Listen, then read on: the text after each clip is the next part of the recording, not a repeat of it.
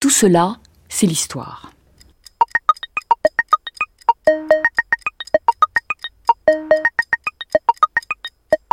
This place has everything. Come on, I show you. Mamá,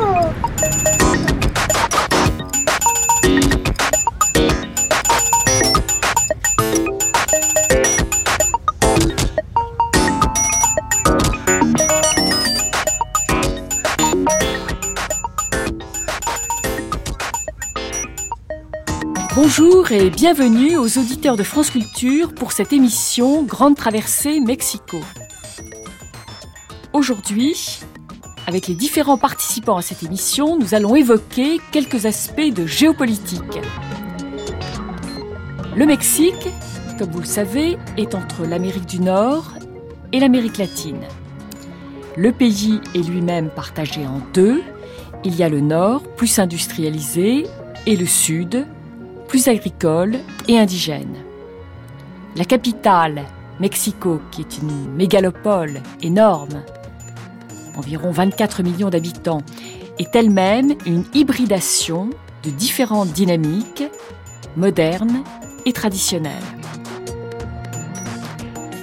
Alors d'abord, rappelons quelques chiffres. Le Mexique compte environ 109 millions d'habitants. C'est le deuxième pays d'Amérique latine par sa population. Et il faut savoir qu'en plus de ces 109 millions d'habitants, il y a 20 millions de Mexicains aux États-Unis. Ce qui est énorme. Le Mexique est au 15e rang mondial pour sa superficie. Il faut savoir que les États américains frontaliers, juste au nord du Mexique, la Californie, l'Arizona, le Nouveau-Mexique, le Texas, une partie du Colorado, le Nevada et l'Utah, donc c'est pas rien, beaucoup d'États, sont des terres mexicaines qui ont été conquises par le Nord, par les États-Unis, sur un Mexique indépendant de l'Espagne depuis 1821. Donc tout cela, c'est une même région. Alors bien sûr, aujourd'hui, il y a une frontière légale. Cela explique que quand on parle de migration et de migrants, en fait, ce sont des gens qui vont souvent dans leur même région. Et il y a une très grande importance de la langue espagnole dans tous ces États. Les gens parlent espagnol. Le Mexique est très dépendant de ses voisins du Nord. Et on sait que les USA absorbent à peu près 85% des exportations mexicaines, ce qui est évidemment énorme.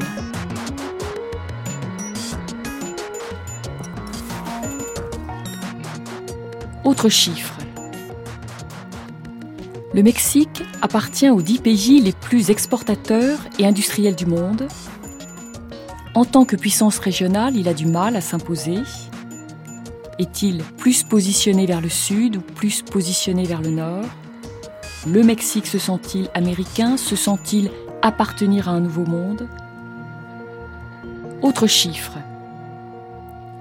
Le Mexique est au 13e rang mondial pour le PIB. Autre chiffre.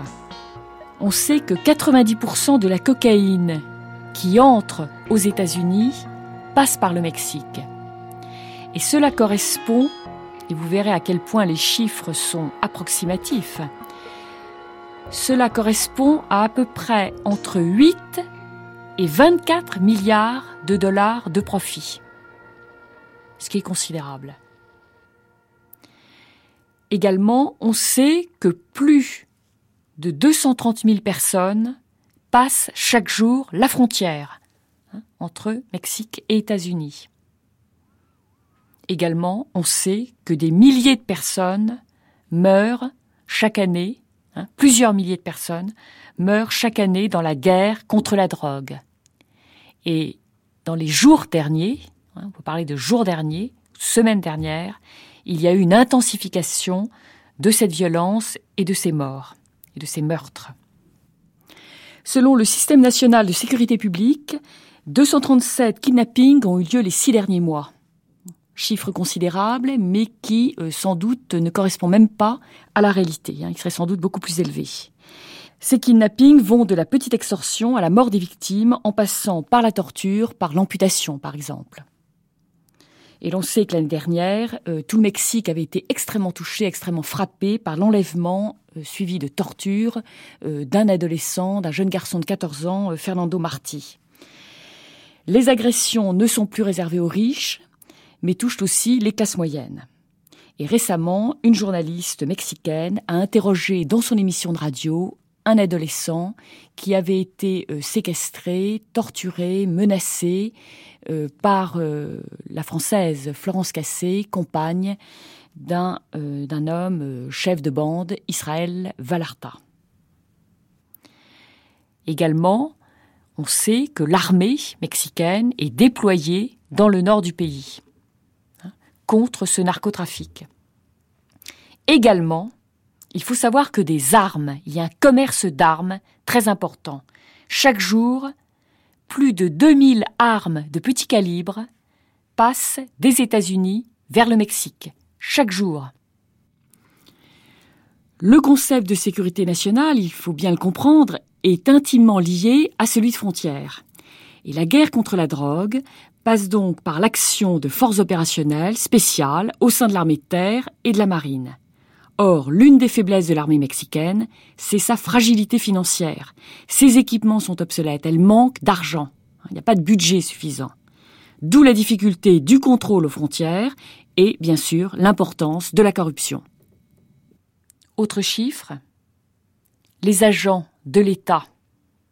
Les agents de l'État sont extrêmement corrompus. Il y a eu une enquête ou des enquêtes récemment sur les faits de corruption des agents du ministère de la Justice. Eh bien, on a pu observer, les enquêtes ont montré que à peu près 1500 agents sur 7000 du ministère de la Justice étaient corrompus. Mais qu'est-ce que ça veut dire? En général, ces personnes, elles ont le choix suivant, c'est la corruption ou la mort. Il y aura trois participants à cette émission. Trois participants. Un invité du Mexique, Jorge Volpi. Bueno? Quisiera hablar con Jorge Volpi, por favor? Oui. Bonjour Jorge. Donc, Bonjour. euh, vous êtes directeur actuellement de Canal Benteidos, qui est l'une, qui est la grande chaîne culturelle de la télévision mexicaine. Vous avez écrit un livre euh, récemment, en 2009, qui est intitulé Le Jardin dévasté, qui a été traduit en français. Également, vous avez publié avec Denise Dresser, qui est une politologue de l'ITAM, un essai satirique, mais qui, je pense, va très loin et qui est une observation très forte de la réalité mexicaine. Mexico, ce que tout citoyen voudrait ou ne voudrait pas savoir de sa patrie. Et vous faites partie d'un groupe de jeunes auteurs, d'écrivains, qui s'appelle le CRAC. Alors également, nous avons euh, deux autres invités. Donc ici, Georges Couffignal. Georges Couffignal, vous êtes professeur de sciences politiques à l'Université de la Sorbonne Paris 3. Vous êtes directeur de l'Institut des hautes études de l'Amérique latine. Vous avez créé une collection qui est intitulée Amérique latine, qui est un annuaire chaque année, donc depuis 1999. Et euh, cette collection est liée à l'Observatoire des changements en Amérique latine que vous avez créé dans le cadre de l'Institut des hautes études de l'Amérique latine. Également, Alain Musset, directeur d'études à l'École des hautes études en sciences sociales. Alain est géographe, spécialiste de l'Amérique latine et des représentations de l'espace.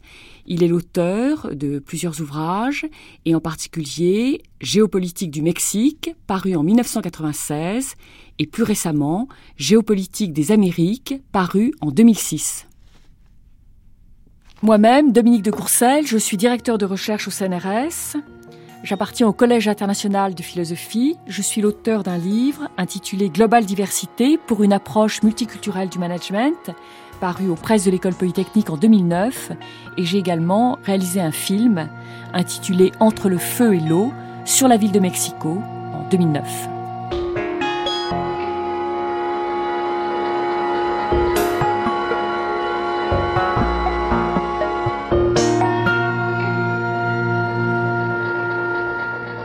Georges Volpi, je voudrais vous poser une première question. Vous-même, en tant que Mexicain, comment est-ce que vous vous sentez américain, c'est-à-dire appartenant à cette Amérique?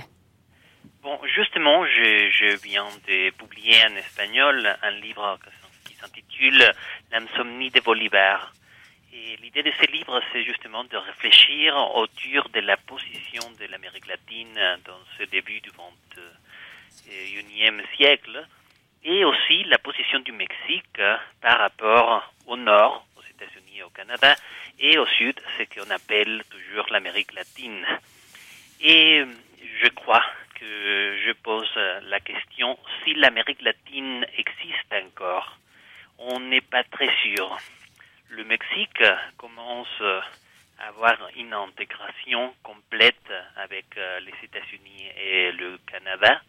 Et, même si le rapport avec les États-Unis est toujours très difficile, et même si c'est très compliqué d'imaginer une intégration similaire à celle qui existe en Europe, dans le futur, je crois que ça sera très difficile que le Mexique ne devienne une partie encore plus importante de cette Amérique du Nord avec euh, les États-Unis et le Canada. Pour le Mexique, le reste de l'Amérique latine commence à devenir une région un peu lointaine. On n'a pas maintenant une position dans laquelle le Mexique peut être considéré comme le leader de l'Amérique latine. Cette position commence à être disputée entre le Brésil et le Venezuela. Et le Mexique commence à être très loin de ce qui se passe dans les mécanismes d'intégration de l'Amérique du Sud.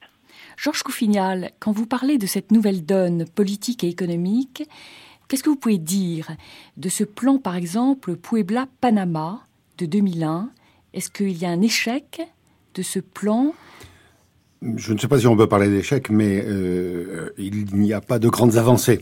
C'était un plan qui avait été voulu par le président Fox et qui visait euh, effectivement à donner un peu une euh, dimension de puissance régionale au Mexique. mais comme vient de le dire Jorge Volpi, je partage complètement cette analyse toute euh, l'évolution euh, récente euh, du Mexique et celle d'une imbrication de plus en plus complète avec les États-Unis pour de multiples raisons, non seulement économiques, mais aussi pour les crises terribles qu'il vit actuellement. On y reviendra certainement. Les, relations avec l'Amérique centrale, elles, existent depuis longtemps. dans les années 80, au moment où il y avait des conflits en Amérique centrale, le Mexique avait été à l'origine d'un groupe régional Contadora pour essayer de pacifier les conflits centra-américains. Et il s'y est toujours intéressé parce que il est le, pays par lequel transitent euh, un certain nombre de migrants vers les États-Unis, en particulier les Salvadoriens. Mais l'essentiel des échanges des, du Mexique sont avec les États-Unis et les petits voisins centra-américains. Ce qu'il faut, c'est essayer de limiter les flux migratoires et c'était l'objectif de ce plan. Euh, Panama, euh, Puebla, Puebla-Panama, un objectif de développement, mais qui n'a pas donné de grands fruits. Vous parliez donc dans ce dernier rapport des deux événements que vous jugez très importants, donc cette élection de Barack Obama et la question de la crise. Hmm. Oui. Est-ce que c'est cela peut-être qui réoriente ou qui contribue à orienter ou à réorienter définitivement le Mexique vers les États-Unis? Euh, Peut-être pas. Euh, peut-être pas. C'est plus fort pour euh, l'ensemble de l'Amérique latine en ce qui concerne euh, l'élection de Barack Obama, car les, les relations depuis l'entrée du Mexique dans l'accord de libre-échange nord-américain, les relations avec les États-Unis se sont véritablement dépassionnées. Elles n'ont plus cette dimension euh, fortement identitaire qui existait, en gros jusqu'à l'époque Salinas de Gortari, au moment, dans les années 90, où on a créé la LENA. Les tensions ensuite euh, ont perduré sur, euh, bon, lorsque Bush, par exemple, a voulu créer une, un mur, un, mur qu'on peut appeler un mur de la honte, pour résoudre les problèmes de flux migratoires, alors qu'on sait bien que jamais les murs n'ont empêché quoi que ce soit.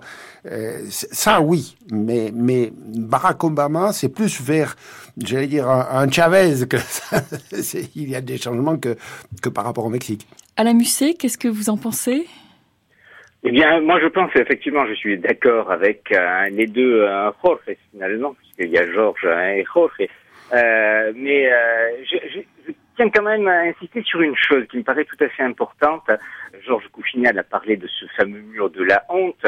Oui. donc c'est en 2006 qu'on a décidé de, de consolider, parce qu'il y avait déjà hein, de, de, grands morceaux qui étaient réalisés, et, et d'en faire quelque chose de continu sur plus de 1000 kilomètres. Euh, c'est toujours en travaux. Hein, il ne faut pas croire que l'élection d'Obama a a complètement arrêté le processus. Et c'est, je pense, quelque chose qui est à la fois euh, un paradoxe et, une conséquence de cette relation euh, permanente entre les États-Unis euh, et, le Mexique. Euh, juste une petite anecdote donnée par des, des amis mexicains, c'est l'histoire d'un Mexicain wetback. Donc il a franchi le Rio Grande à la nage, il est de l'autre côté et il découvre... Espaldas mojadas. Oui, c'est ça, en espagnol, oui, les espadas mojadas. Mais là, il a, il a franchi, donc il est allé de l'autre côté, c'est un wetback. Euh, et il découvre tout ce qu'il y a d'extraordinaire de l'autre côté. Hein. Il voit les grandes villes, il voit euh, les grandes euh, agricultures, il voit Los Angeles, il est allé à Houston aussi, il voit le, le musée de l'espace, il y a Disney aussi. il regarde tout ça et il dit salauds de gringos. Ils nous ont pris tout ce qu'on avait de mieux. Et, et, et, ça, je crois que c'est très révélateur de cette ouais. relation très ambiguë qui existe entre le Mexique et les, et, Une relation d'amour-haine. Voilà, oui, tout à fait. et, ça, ce mur, euh, il a matérialisé une cicatrice. C'est vrai que les tensions sont tombées, mais la cicatrice, elle est là, et si on met une couche par-dessus et une couche de palissade, une couche de béton ou une couche tout simplement de fil de fer barbelé, euh, ça la rend encore plus sensible. Il y a eu de très très fortes réactions aux États, euh, aux États-Unis aussi d'ailleurs, au Mexique et aux États-Unis pour lutter contre contre ce mur. Mais de notre côté, ce qu'il faut voir aussi, c'est qu'il matérialise cette peur des États-Unis oui. et d'une grande partie des Nord-Américains vis-à-vis des Mexicains et des Latino-Américains de manière générale. Et ça, c'est pas pour rien s'il y a toute une série de mouvements, en général liés à l'extrême droite, qui se sont armés et qui encouragent la lutte contre la migration clandestine euh, en utilisant tous les moyens possibles et imaginables. On a les, les nouveaux Minutemen, Hein, qui se sont euh, installés euh, à la frontière et qui regardent en permanence les caméras de surveillance ouais. pour dénoncer les passages clandestins et qui, parfois, n'hésitent d'ailleurs pas à tirer. Et ça, c'est quand même une blessure profonde. Et Jorge Volpi, à juste titre, disait que on ne savait plus où, était très très bien l'Amérique latine. Je suis d'accord avec lui. C'est plus une Amérique latine, ce sont des Amériques latines. Hein et il y a une grande partie de l'Amérique latine qui vit de l'autre lado, c'est-à-dire de l'autre côté de la frontière. Et c'est avec ces Amériques latines-là qu'il faut compter. Et bien évidemment, le Mexique joue un rôle charnière, fondamental dans cette construction géopolitique. Georges Volpi, qu'est-ce que vous Tout à fait, voulez... je suis d'accord avec Alain. Et il y a beaucoup de paradoxes dans ces rapports entre les États-Unis et le Mexique, et en général avec l'Amérique latine. Effectivement, euh, le Mexique euh, voit toujours vers les États-Unis et, au moins dans les dernières années, moins vers le Sud. Mais de l'autre côté, si euh, George Bush, quand a commencé sa présidence, disait que le rapport prioritaire des États-Unis était avec le Mexique, après le 11 septembre, Ouais. ça a changé complètement. Et les États-Unis se sont oubliés du Mexique et du reste euh, de l'Amérique latine. Et même encore avec euh, Barack Obama, c'est un personnage euh, extraordinaire dans le contexte de la politique américaine, mais son intérêt principal n'est Ouais. pas avec euh, l'Amérique latine. Il cherche toujours de avoir une politique extérieure envers de ce que a fait George Bush, et surtout avec l'Europe et les pays Oui, d'où son grand, son grand pas voyage très récemment. bien euh, l'Amérique ouais. latine, son rapport n'est pas très euh, fort avec euh, l'Amérique latine, même si à Chicago où il vivait, il il y a une communauté mexicaine vraiment très très Oui, je, voudrais euh, juste euh, ajouter un point quand même, parce que je voudrais pas que nos, auditeurs euh, puissent penser que le Mexique euh, devient, euh, disons, euh, par un, un renforcement de plus en plus fort des liens économiques, etc., avec euh, les États-Unis, euh, puisse euh, perdre toute autonomie politique. Je voudrais quand même rappeler que le Mexique, dirigé par Fox, qui se présentait lui-même comme un grand ami de Monsieur Bush, en 2004 a voté au Conseil de sécurité contre euh, le, la volonté euh, des États-Unis d'engager l'ONU dans l'aventure irakienne. C'est-à-dire que euh, ce qui a depuis toujours été une caractéristique, euh, était une caractéristique de la politique étran- étrangère mexicaine. C'est-à-dire euh, ce que Alan Riding appelait il y a 20 ans dans dans- d'un livre célèbre euh, Vecinos Distantes. On, on est voisins. On est voisins et on sait qu'on doit cohabiter, qu'on doit faire des tas de choses ensemble, et en particulier de plus en plus euh, du job, euh, du travail, de l'économie, des, transferts de main d'œuvre et, et d'investissement. Mais on cherche à conserver une autonomie politique, même si, et c'est vrai, je suis d'accord avec Jorge Volpi, elle est peut-être moins latino-américaine qu'elle ne l'a été, mais il faudrait même rappeler que le Mexique est le seul pays qui n'avait jamais rompu ses relations diplomatiques avec Cuba après que euh, l'OEA euh, l'ait imposé après l'aventure euh, euh, malheureuse de la baie des cochons, et, que lorsque le, le Mexique, qui pourtant était tellement étroitement lié aux États-Unis, eh bien non, il continuait à avoir des relations diplomatiques avec Cuba. Cette, cette attitude-là, qui d'ailleurs a failli pendant un certain temps court changer au début du euh, sexennat de Fox, euh, lorsque Jorge Castaneda a été ministre des Affaires étrangères et où, il a voulu jouer un, accord migratoire contre euh, un, rentrer dans le rang des États-Unis dans les relations avec Cuba, eh bien, euh, au bout d'un temps, Castaneda a, a dû démissionner et, et finalement le Mexique peu ou prou est retourné vers euh, sa, euh, sa volonté de conserver une certaine distance au, au, au plan politique. Alain Musset, vous êtes aussi euh, dans cette euh, ligne? Oui, alors là vraiment tout, tout à fait. On a trop l'impression depuis la France euh, de considérer que le Mexique est- n'est qu'un satellite. Hein, des, des États-Unis. Euh, et, et c'est chaud et, et euh, il y a de toute façon euh, différentes lignes politiques à l'intérieur même du Mexique hein, selon les, les partis et même à l'intérieur des partis. Donc c'est c'est pas si simple que ça. Euh, en plus Georges euh, a parlé tout à l'heure du plan euh, Puebla Panama euh, ce plan Puebla Panama qui a donné effectivement peu de fruits c'était surtout un discours hein, mais c'était un discours qui était là pour rééquilibrer un petit peu euh, le Mexique entre le nord et le sud. Euh, N'oublions pas que maintenant le plan Pu- Puebla Panama ne s'arrête pas au Panama, mais inclut aussi la Colombie. Donc ça, ce n'est pas neutre, mais euh, en plus, ça permettait d'équilibrer avec au nord ce que certains ont appelé la Mex-Amérique. hein. Donc c'est cette connexion permanente euh, et très forte entre les États du nord du Mexique et les États du sud-ouest mexicain, avec des échanges économiques, avec des échanges euh, de personnes, avec euh, la culture, une culture aussi qui, euh, se mélange de part et d'autre de la frontière, de manière tout à fait paradoxale, parce que c'est justement parce qu'il y a cette frontière qu'il existe cette euh, Mex-Amérique.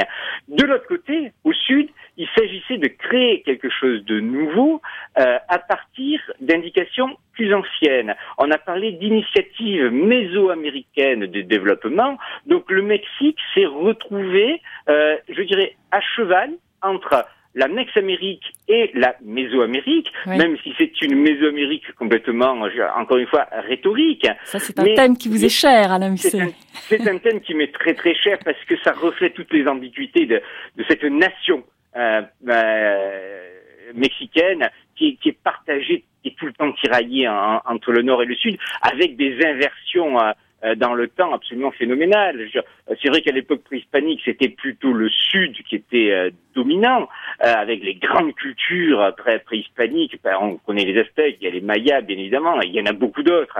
Donc c'était là que, ça, que, que tout se faisait, que la culture se créait.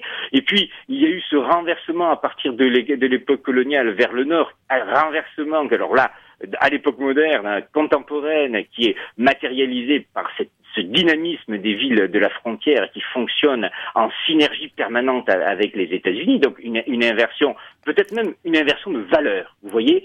Et, mais, mais il n'empêche, il n'empêche que en jouant sur les deux tableaux, le Mexique s'affirme aussi comme une réalité. C'est-à-dire que c'est vrai que le Mexique fait partie de l'Amérique du Nord, c'est incontestable. D'ailleurs, Jorge euh, Volpi pourra le dire, euh, à l'école, tous les enfants apprennent que le Mexique fait partie de l'Amérique du Nord c'est pas une nouveauté, mais on peut faire partie de l'Amérique du Nord tout en faisant partie de l'Amérique latine. Et ça, c'est un des plus beaux défis donnés par la culture mexicaine, culture mexicaine qui d'ailleurs envahit l'autre l'autre côté avec euh, ses écrivains, avec euh, ses musiciens et avec plus récemment euh, ses metteurs en scène de cinéma. Euh, à l'heure actuelle, les metteurs en scène de cinéma à la mode euh, aux États-Unis, ils sont souvent d'origine mexicaine. Il faut pas l'oublier. Oui, ce que Carlos Fuentes avait appelé la reconquista. Tout à fait. Tout à fait et je voudrais ajouter quelque chose. Vous parlez donc, on a mentionné, on a prononcé le mot satellite, mais on peut se demander dans quelle mesure les États-Unis ne vont pas peut-être un jour ou l'autre devenir un satellite du Mexique. Récemment, on a vu Carlos Slim qui a mis la main sur le New York Times, ce qui n'est pas rien parce que c'est mettre la main quelque part sur l'opinion peut-être américaine. Alors, il faut préciser ici que euh, Carlos Slim, c'est un homme qui, à Mexico, possède tout, ou presque. Hein. Qu'est-ce qu'il ne possède pas à Mexico? Il a construit sa fortune sur les télécommunications au Mexique. Et son empire, son empire de télécommunications, s'est étendu à toute l'Amérique latine. Et récemment, il a mis la main sur le New York Times. Il est intéressant de constater qu'on vit à une époque de rupture. Les États-Unis ont un président noir, Obama. Et c'est un milliardaire du sud du Rio Bravo, du Rio Grande, donc un Mexicain, qui va voler au secours du New York Times, qui est en faillite. Qu'est-ce que vous en pensez, Roger Volpi? Eh oui, maintenant on discute beaucoup au Mexique et aux États-Unis. Un article du politologue américain George Friedman et qui cherche d'essayer espèce de futurologie de qu'est-ce qui va se passer avec euh, le Mexique et les États-Unis dans les futurs, en général dans le monde, mais ce qui nous intéresse, c'est avec le Mexique. Et il y a une thèse qui a été très intéressante dans ce dernier jour, parce qu'il dit que le Mexique deviendra une de grandes puissances du monde, que l'économie, l'énorme quantité de Mexicains qu'il y a au Mexique et aux États-Unis, et la politique mexicaine fera que le Mexique sera une des puissances de la fin du 21e siècle. Du 21e siècle. Et que les États-Unis devront avoir une puissance émergente très forte dans les futurs, dans les sud de sa frontière. Et Friedman dit que même l'argent qui vient de la drogue, etc., ça va contribuer à avoir un, pays très puissant dans les dernières années et qui sera pas un satellite des États-Unis, mais au contraire sera euh, une puissance avec laquelle les États-Unis devront toujours avoir un rapport euh, beaucoup plus euh, égalitaire que maintenant. Vous avez évoqué la question de la drogue. Que pensez-vous, par exemple, des récentes déclarations de Hillary Clinton, donc dans la ligne du président Obama, concernant la responsabilité des États-Unis par rapport à cette question. Bon, justement, je crois que c'est les premiers pas changement d'orientation de, la politique des États-Unis envers la drogue, parce que comme on sait très bien, et le Mexique c'est un centre de production et de distribution de la drogue, mais qui va euh, en général toujours vers les États-Unis sont les consommateurs. Et toujours s'il y a des consommateurs, il y aura aussi des producteurs et des distributeurs, n'importe à quel prix. Et c'est pour ça que cette guerre contre le narcotrafiquant est, est une guerre que je crois ne se pourra pas gagner si les deux pays n'assument que c'est un problème binational et en général un problème géopolitique de tout, de tout le monde. Oui, un Et problème qu'il- global. Il doit avoir une responsabilité de, de des côtés de la frontière. Georges Coufignal Oui, je, je, je partage complètement euh, l'avis de Jorge Volpi, mais je voudrais aller plus loin. Euh, la drogue, c'est, euh, comme il l'a dit, il y a des producteurs, des consommateurs, c'est donc un bien qui obéit du, aux lois du marché. Et tant qu'il y aura de la demande, il y aura de l'offre. Et euh, il est complètement illusoire de croire qu'on pourra stopper l'offre tant qu'il y aura de la demande. Et tous les plans multiples mondiaux qui sont faits pour la cocaïne, l'héroïne, etc., montrent que la croissance du commerce de la drogue va euh, en se développant de manière euh, exponentielle. Donc, moi, ce que je trouve de très intéressant dans la déclaration de Hillary et de Obama, c'est que pour la première fois, ils ont reconnu la responsabilité du consommateur. Ça n'était encore jamais venu. Mais ils oublient une deuxième chose, c'est que il y a un autre commerce qui obéit aux lois de l'offre et de la demande, c'est le commerce des armes.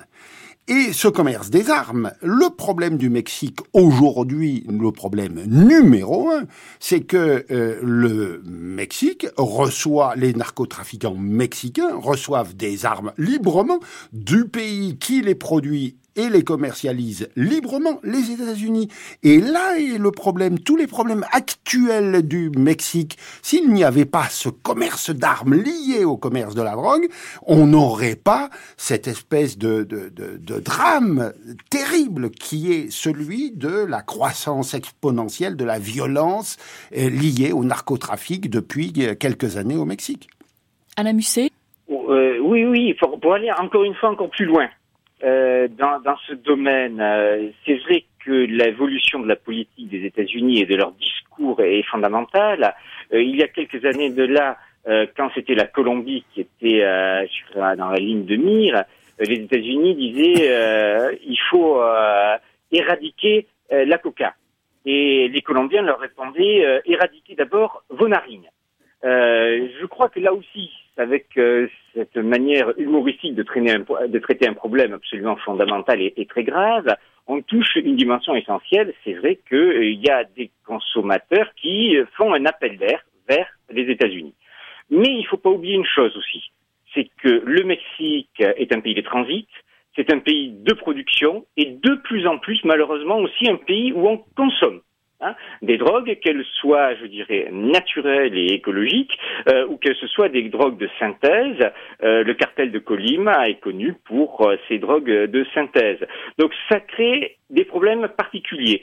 Ça crée d'autant plus de problèmes que euh, faut savoir que le poids économique de la drogue, il est énorme. hein. Certains disent que le commerce de la drogue dans tous les sens du terme, c'est-à-dire la vente, la revente, la production, euh, ça dépasse, ça dépasse très largement les revenus du tourisme international et euh, ça dépasserait peut-être aussi, mais ça c'est assez difficile à vérifier, les, les- revenus des remessas. Vous savez, cet argent qui est envoyé des États-Unis vers vers le Mexique. Et d'après euh, la, la DEA nord-américaine, ce sont des centaines de milliers de personnes qui, au Mexique, travaillent dans cette branche d'activité. Euh, on parle de 300 000, parfois de 500 000 personnes, aussi bien pour la culture que pour euh, le processamiento, c'est le, le traitement des drogues en laboratoire, et puis le commerce, la revente. Oui, Euh, certaines, certaines évaluations euh, montrent, par exemple, que le chômage, les, les diminutions, les pertes d'emplois qui vont arriver en 2009 ou qui sont en cours, euh, sont compensées ou peuvent être compensées justement par les emplois offerts par le narcotrafic. Oui, mais voilà, et donc ça devient à partir de là une notion euh, et une activité essentielle dans un dans un pays que certains commencent à, qualifier de, de narco-État. Ah, et c'est d'autant plus important et d'autant plus fort qu'effectivement, à partir de ces 300 000, peut-être 500 000 personnes, sont des familles entières, donc c'est des pans complets de la société mexicaine qui vivent de ces activités qui sont non seulement illégales et criminelles. Je laisse de côté, bien évidemment, toutes les activités purement criminels, d'assassinats, de surveillance des réseaux, etc., qui sont euh, animés par euh, des groupes d'une très très grande violence, et les plus célèbres étant les fameux CETAS. Hein. Les CETAS, c'est un groupe de paramilitaires qui euh, s'était affilié au, cartel du Golfe, un des, un des plus violents du, du Mexique. comme par hasard, ces groupes sont en fait à l'origine d'anciens militaires d'élite mexicains, qui ont été formés à la Escuela de las Américas, c'est-à-dire par des mentors nord-américains, et ils sont armés par des armes qui viennent des États-Unis. Et là, encore une fois, le président Calderon était intervenu vis-à-vis euh, de, euh, de, de, son collègue nord-américain. Alors là, c'était à l'époque de, de, Bush, en lui disant, mais vous vous plaignez de la violence et vous dites qu'on exporte la violence, mais c'est vous qui l'exportez en nous donnant ces armes parce que 90% des armes utilisées au Mexique, elles viennent des États-Unis et ça, c'est quand même quelque chose qu'il ne faut pas oublier non plus. Georges Volpi, dans votre livre donc, que vous avez écrit avec Denise Dresser, vous donnez un, tableau très sombre de la vie politique au Mexique. Qu'est-ce que vous pouvez euh, nous dire là-dessus? Oui, justement. Maintenant, la corruption continue à être très forte. Et surtout, le problème principal, on ne parle pas que de cette guerre contre le narcotrafiquant. Comme si cette guerre serait l'unique chose d'intérêt public au Mexique maintenant. Et ça, c'est très dangereux, parce qu'on ne parle pas des autres problèmes qui existent au Mexique, surtout le problème de l'injustice sociale qui continue à être frappante et la division des classes, la, entre l'énorme richesse de quelques-unes et l'immense pauvreté de la majeure partie de la population. Et l'autre jour, on venait d'écouter une enquête qui disait que la moitié de la population du Mexique vivait avec 900 pesos, c'est-à-dire 50 euros au mois. Et aussi, on a l'homme le plus riche du monde. Et ça montre que le principal problème du Mexique et en général de l'Amérique latine continue à être le problème de l'injustice sociale, même si tout à fait les narcotrafiquants sont un grand problème, mais qu'on doit atteindre d'une autre façon qu'avec euh, tout simplement cette guerre qui nous fait penser toujours à la guerre contre le terrorisme qui a aussi échoué à l'époque de George Bush. Georges Coufignal L'Amérique latine dans son ensemble est le continent euh, au monde euh, ce qui est euh, celui le plus inégal. Lorsqu'on regarde les chiffres, c'est la région du monde aussi où on a réussi, grâce à, aux cinq années dernières de croissance, euh, à réduire euh, euh, pas mal la pauvreté dans un certain nombre de pays, mais on n'a pas du tout réduit les inégalités.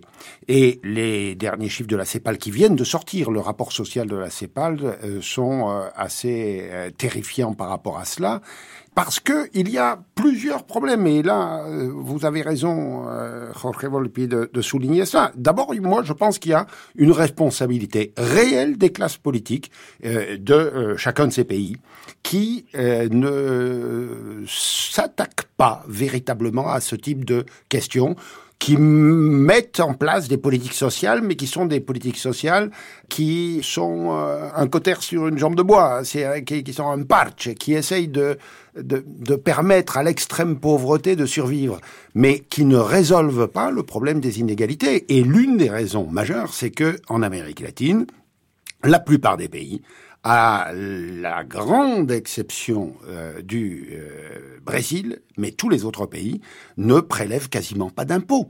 Ce sont des États qui vivent sur des ressources euh, indirectes comme euh, la TVA, l'IVA, comme on l'appelle là-bas, et la vente de produits, euh, de produits de, des matières premières, comme le pétrole en ce qui concerne le Mexique, le Venezuela ou, ou, le, ou le cuivre au Chili. Le taux d'imposition au Mexique est de 9%.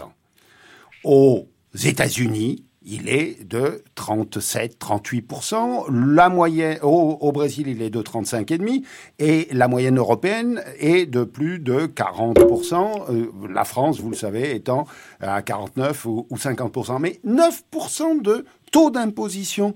Euh, donc on a des États qui n'ont des moyens que en fonction des ressources directes et on ne peut pas avoir de politique redistributrice, de politique publique qui généralise un certain nombre de biens publics sociaux à l'ensemble de la population qui seul permettrait de réduire les inégalités si on n'a pas une capacité impositive et si on n'a pas un impôt citoyen. Et l'impôt citoyen, c'est l'acceptation de payer en contrepartie d'un certain nombre de services publics.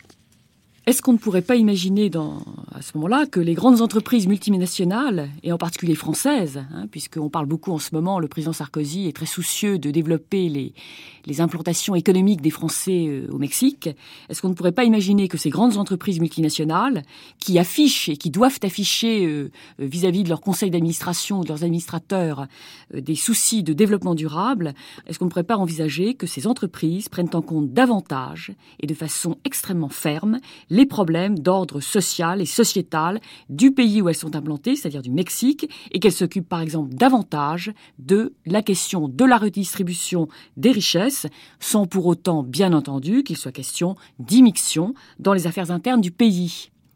On sait par exemple que l'OMC, l'OMC a beaucoup de problèmes quand elle veut essayer de, de s'affronter aux égoïsmes des régions et des États du monde. Alain Musset si on est cynique, euh, on peut aller, euh, je dirais, dans le sens du poil. 9% de taux d'imposition, c'est absolument extraordinaire et c'est génial. Quel avantage comparatif Venez vous installer au Mexique, vous n'allez pas payer d'impôts.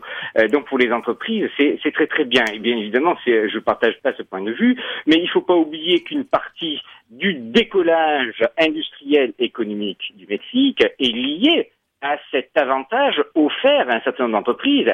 C'est euh, à partir de 1965, quand le, le, programme Braceros a été interrompu euh, aux États-Unis, euh, quand on a arrêté l'importation de, main-d'œuvre mexicaine pour travailler dans les champs ou dans les usines du, du, Nord, on a lancé un grand programme de développement d'industrie maquiladora c'est-à-dire d'assemblage sur la frontière, où l'on offrait justement des conditions excellentes aux euh, entreprises qui venaient s'installer. Les mêmes maquiladores qui maintenant partent en Asie, parce que on, on, faisait euh, du transfert de main d'œuvre bon marché, on mettait des usines d'assemblage à la frontière mexicaine, et on, dé, on délocalisait des États-Unis vers euh, le Mexique, et puis quand c'est plus rentable au Mexique, eh bien on part vers, vers l'Asie.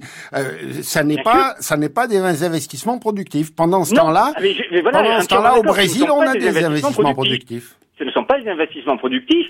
Parce qu'à la limite, si on pousse jusqu'au bout la logique de ce type d'activité, c'est alors là, c'est plus du tout d'impôts, c'est plus du tout de taxes, c'est plus rien du tout, et en plus, le salaire des ouvriers, euh, on le diminue. Et il y a, euh, je travaille aussi sur l'Amérique centrale. L'Amérique centrale est aussi un endroit qui a fait de la, compétition hein, dans ce domaine. Et il y a des entreprises qui sont parties du Mexique pour aller s'installer euh, au Honduras euh, ou même parfois au Nicaragua. Mais euh, le problème, c'est qu'il y a toujours ensuite un endroit où c'est encore moins cher de produire. Et beaucoup de ces entreprises-là se délocalisent parce qu'on va toujours vers le, moins cher. Roger Volpi?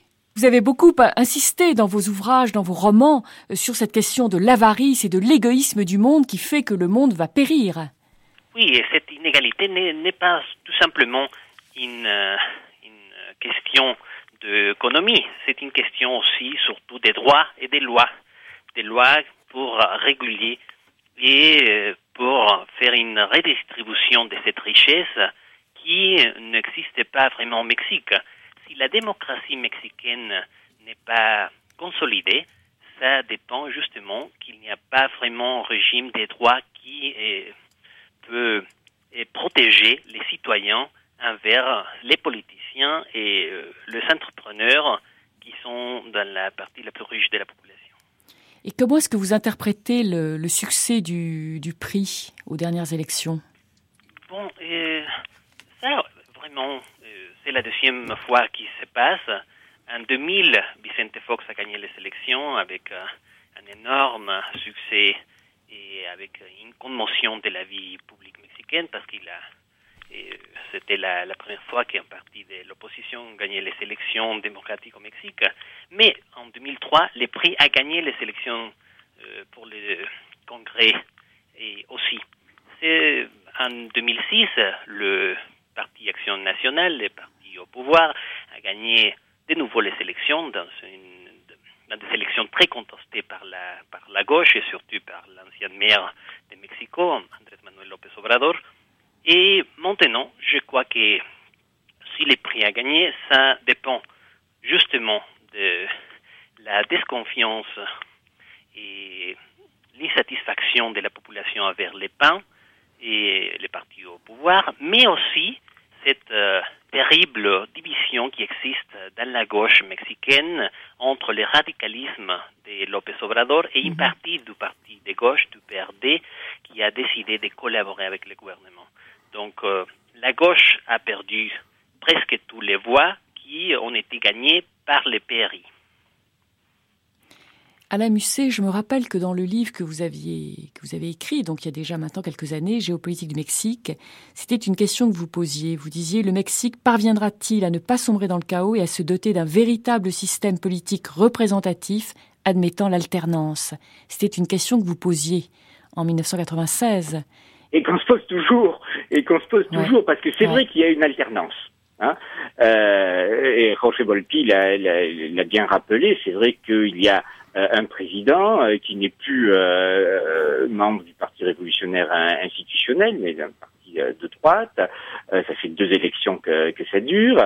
donc il y a, y a, une alternance, mais c'est vrai que le prix, de toute façon, avant ces élections-là, contrôlait la plus grande partie des, des, États, hein, par exemple mexicains, et ça c'est une, une force euh, qui reste euh, très très très très importante.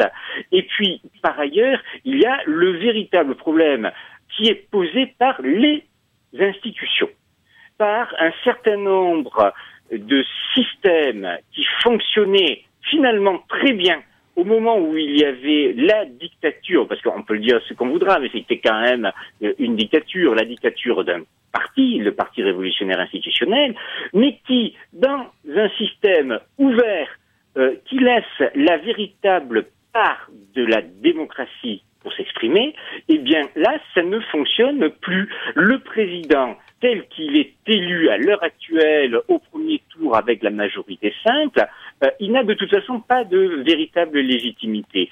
Euh, il se retrouve de manière quasi systématique avec une assemblée qui est contre lui. Pour mener des programmes, il n'y a pas de possibilité, ce sont des accords au coup par coup et ça marche très très difficilement. En plus reste ce problème qui est à mon avis un problème majeur, qui est le principe sacro-saint de la non-réélection euh, on pas de réélection possible, c'est la base même de la Constitution. Euh, c'est la faute de euh, Don Porfirio Diaz qui était réélu systématiquement. Mais le problème, à mon avis, n'est pas un problème ni de constitution ni de, de, non-réélection, c'est un problème de pratique démocratique.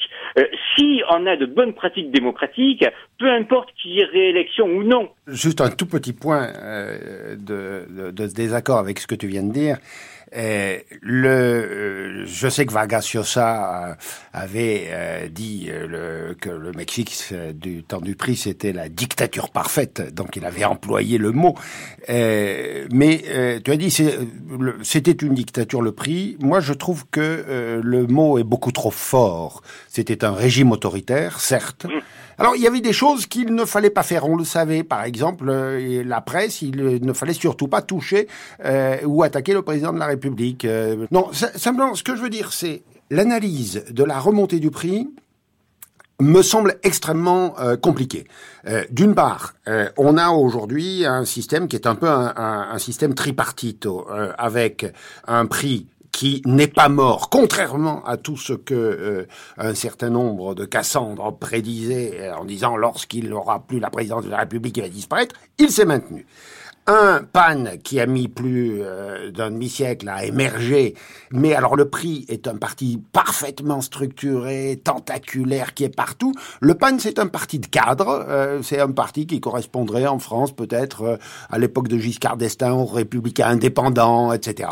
Ils gagnent les élections et ils n'ont pas d'hommes. Ils n'ont pas d'hommes pour gouverner, ils n'ont pas de réseau, ils n'ont pas de fonctionnaires. Les fonctionnaires du prix, les fonctionnaires qui occupaient l'État mexicain étaient des gens très bien formés, très très bien formés, des bons professionnels.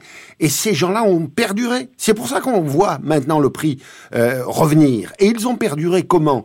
Et c'est là où encore c'est très compliqué. Le troisième parti, la troisième bloc, la gauche, le PRD. Le PRD a été fondé, faut pas l'oublier, avec des déçus du prix. Et ils ont les mêmes pratiques, les mêmes pratiques de type clientéliste, etc.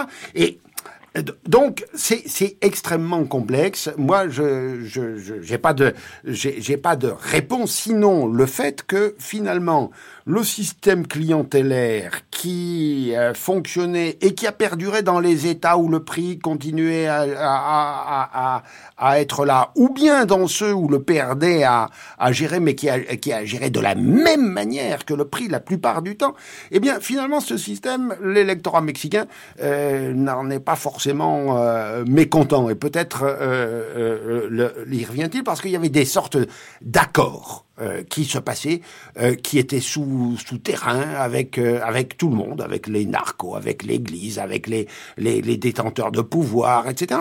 Mais mais c'est bon. Roger Volpi? Oui, un des principaux problèmes de la démocratie mexicaine, c'est justement le niveau de représentation qu'on a dans les congrès, dans la Chambre des députés et dans les Sénats. Je voudrais souligner et, ce que je vais appeler la désillusion de la démocratie. La démocratie est arrivée au Mexique dans l'année 2000, c'est-à-dire il y a que neuf ans qu'on a un système vraiment démocratique, au, moins au niveau des élections, et il y a une vraie désillusion justement à cause de cette manque de représentation. Justement dans les élections législatives qu'on vient d'avoir dans les mois de juillet, à Mexico, dans la capitale du pays, 10% de la population a décidé de ne pas voter pour les partis existant, mais pour annuler ce bois. Georges Couffignal, comment est-ce que vous... Je trouve, depuis 30 ans que je fréquente le, Mexique, et, encore une fois pour y avoir vécu, euh, je trouve le peuple mexicain exemplaire. Moi, en 30 ans, j'ai vu le Mexique vivre trois crises majeures trois crises économiques majeures, un tremblement de terre.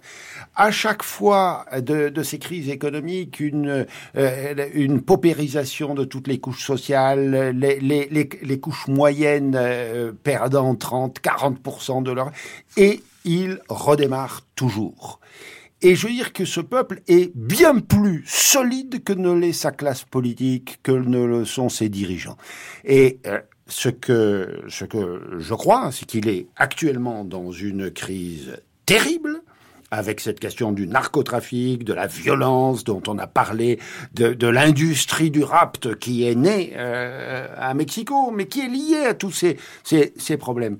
Eh bien, si vous allez à Mexico, euh, ça n'est pas la ville terrifiante que euh, donne la presse internationale. Euh, vous pouvez y aller, vous promener, euh, vous ne serez pas assailli à chaque coin de rue, etc. J'adore aller à Mexico.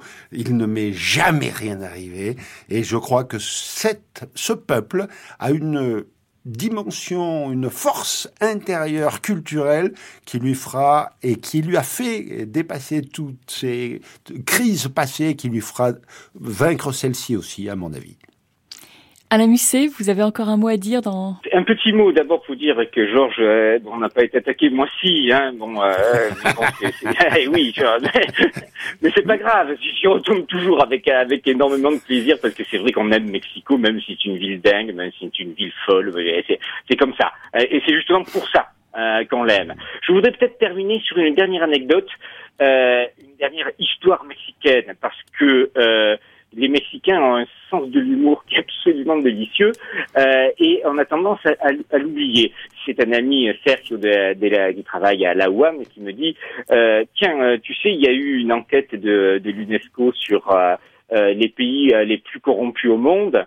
et le Mexique termine deuxième pays le plus corrompu du monde. Et je dis ah bon deuxième et il n'est pas premier et il me fait non, non, non, non, non. Euh, le gouvernement a acheté les membres de la commission d'enquête pour pas qu'on soit premier. Euh, vous voyez, je, ce sens de l'humour, la corruption, c'est un vrai problème à Mexico, mais on le prend, on le retourne, et finalement, les gens s'en moquent, ils vivent avec, ils le déplorent, bien évidemment, mais ça fait aussi partie de cette puissance et de cette capacité de résistance de la population qui, malgré tout ce qui arrive, finit par aller de l'avant. Merci Alain. Merci à, à vous trois d'avoir euh, accepté cette euh, participer à cette émission de France Culture, donc euh, Grande Traversée Mexico. C'était la géopolitique du Mexique. Donc merci à vous et au revoir Roger et à bientôt j'espère. Euh, à bientôt aussi Alain et merci aussi à Georges Cofinal. À bientôt et merci. Au revoir. Au revoir. Au revoir.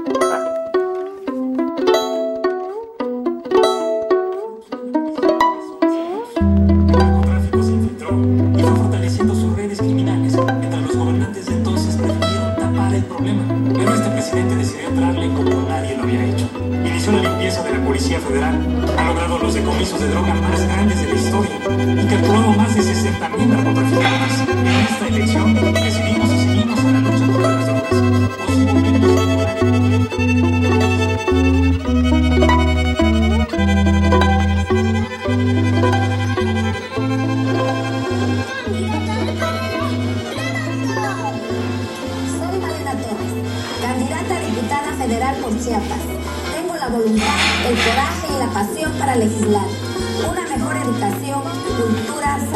Y desarrollo social,